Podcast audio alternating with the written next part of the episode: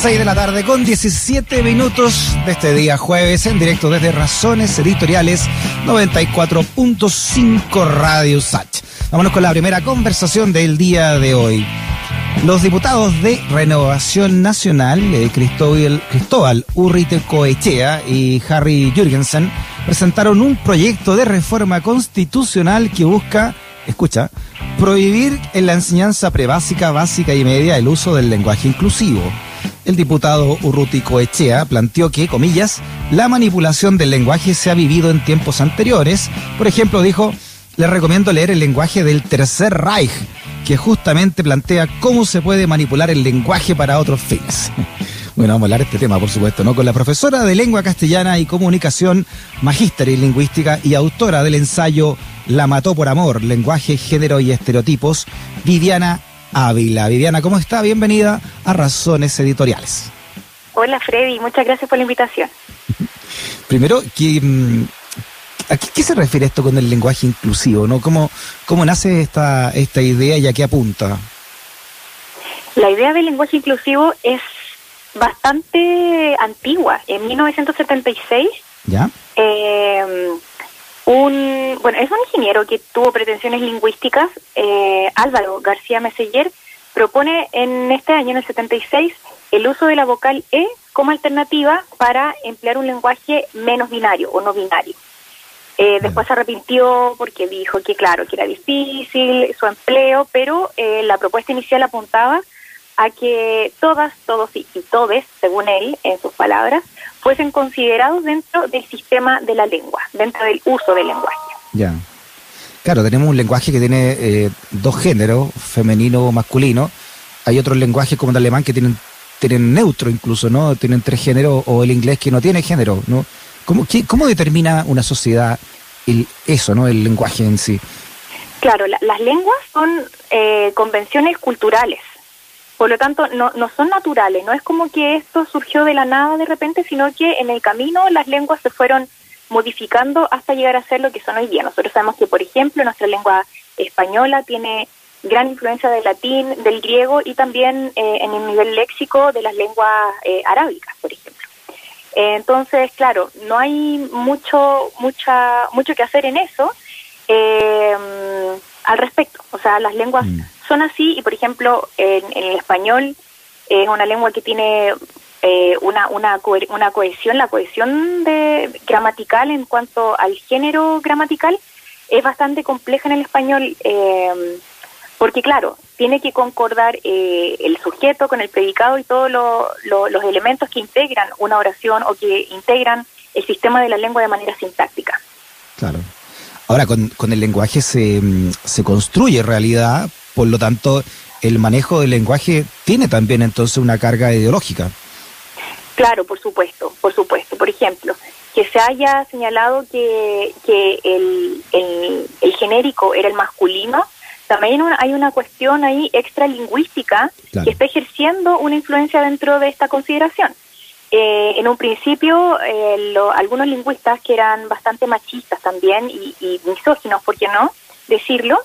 Eh, ellos atendían a que en la naturaleza había una correspondencia de la gramática con la naturaleza y como en la naturaleza el hombre era el fuerte, debía ser el género que se acogiese como el universal. Por eso se señala que si yo digo, no sé, hermanos, estamos diciendo hermanas y hermanos.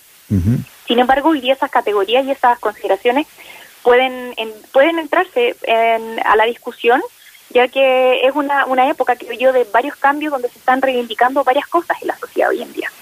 Claro. Bueno, el, el primer eh, lingüista que uno lee cuando estudia periodismo, eh, Saussure, ¿no? Ferdinand de Saussure. Claro, Ferdinand de Saussure, el es ginebrino. como- claro, él- es como la, la base de lingüística de, de- de los que nos dedicamos a las comunicaciones.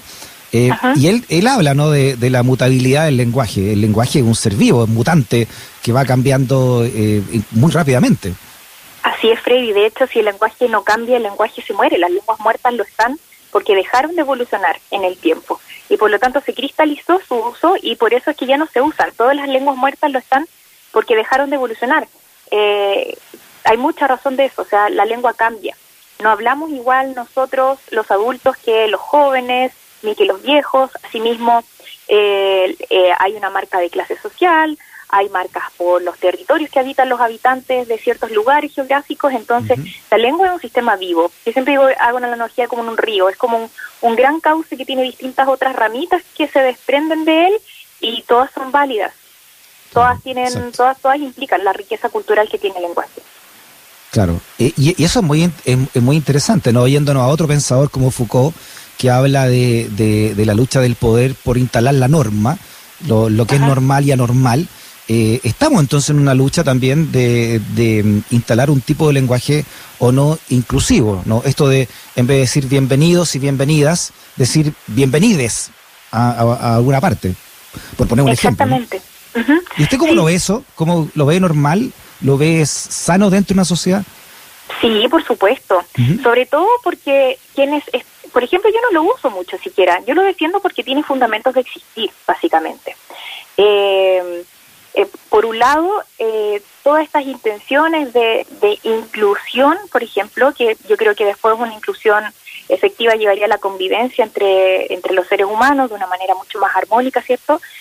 tiene, son cuestiones políticas. Pues se están reivindicando cosas y, por ejemplo, los argumentos que se esgrimen en contra de esta propuesta son en su mayoría falaces. Yo hoy día leí el proyecto de ley de estos diputados eh, y absolutamente todos los argumentos son falaces. Por ejemplo, se señala, no sé, se, cita al, director de la RAEA, Santiago Muñoz Machado, y, señalan que eh, él, señala, él dice que tenemos una lengua hermosa y precisa.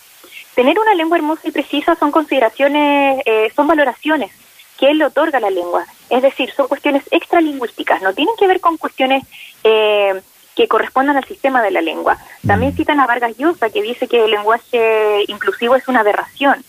Dice, comillas, aludiendo a la forma en que el lenguaje eh, natural es distorsionado. Aquí hay un error conceptual, de hecho, porque la lengua no es natural. El lenguaje no se corresponde con los fenómenos naturales, porque es un producto social. Por lo tanto, en ese sentido, la lengua es un reflejo de la sociedad y, también es de todos los hablantes que, la, habla, que, la, que, la, que la expresamos. Mm. Otros dicen también, eh, en este mismo proyecto, señalaban que, por ejemplo, en Francia se está también se, se hizo esta prohibición y en Perú también. Pero la lengua francesa no tiene nada que ver con nuestra lengua presa que estén emparejadas eh, bajo la misma naturaleza. Entonces ahí de nuevo podemos descartar aquello.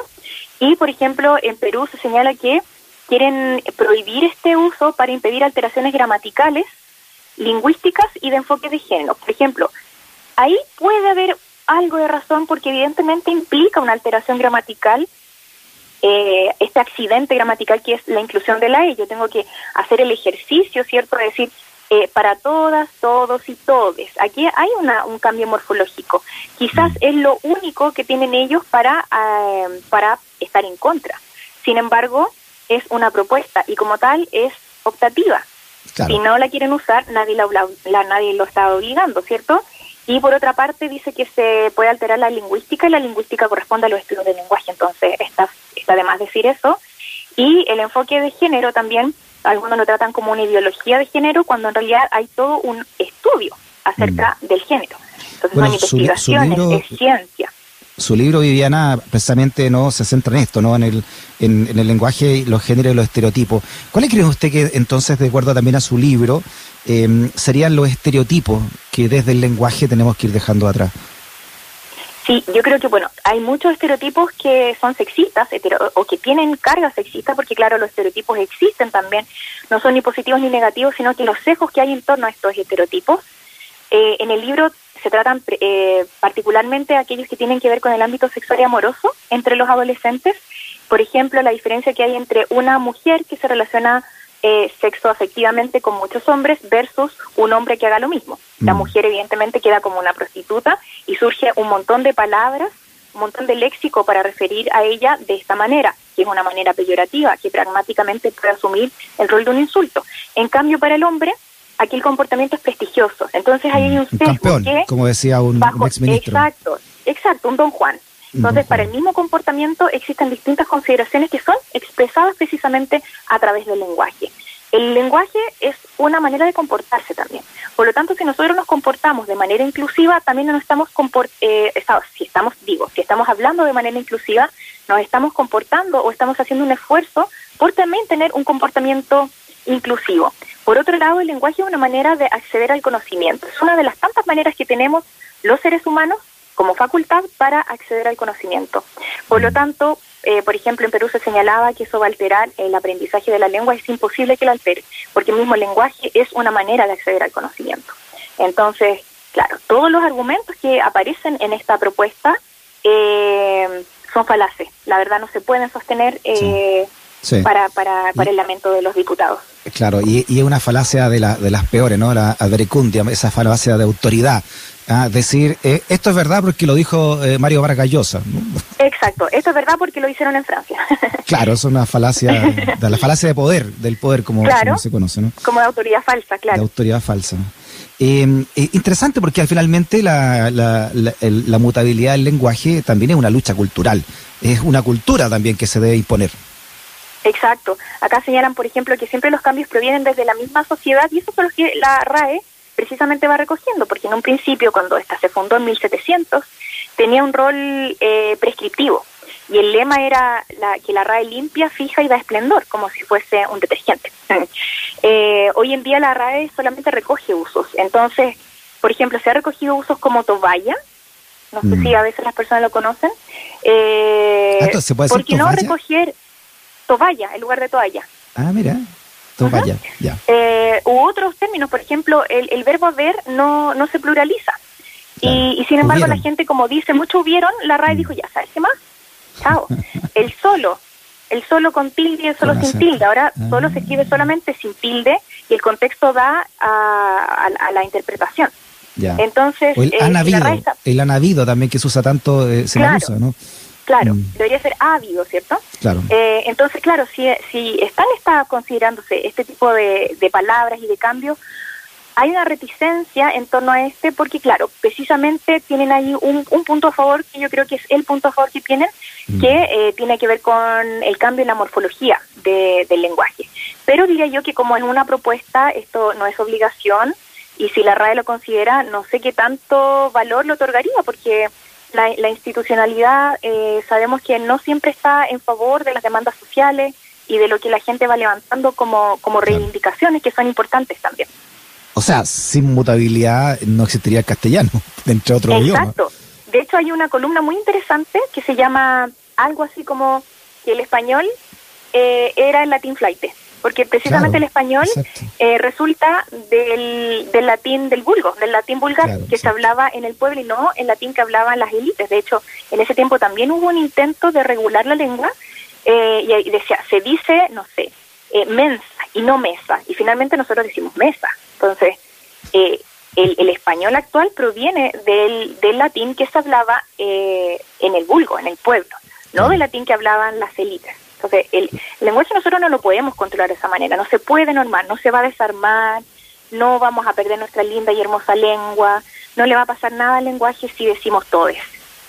Por supuesto. Interesante tema ¿eh? de, de, debate, de análisis, pero también eh, de, de, dentro de todo también lo que, lo que estamos cambiando como sociedad. ¿eh?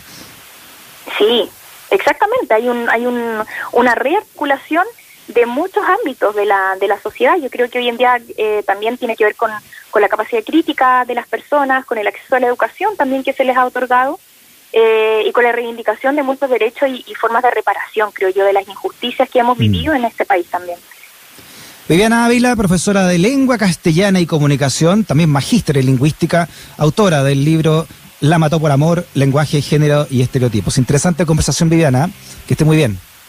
Igualmente, muchas gracias. Igual, chao.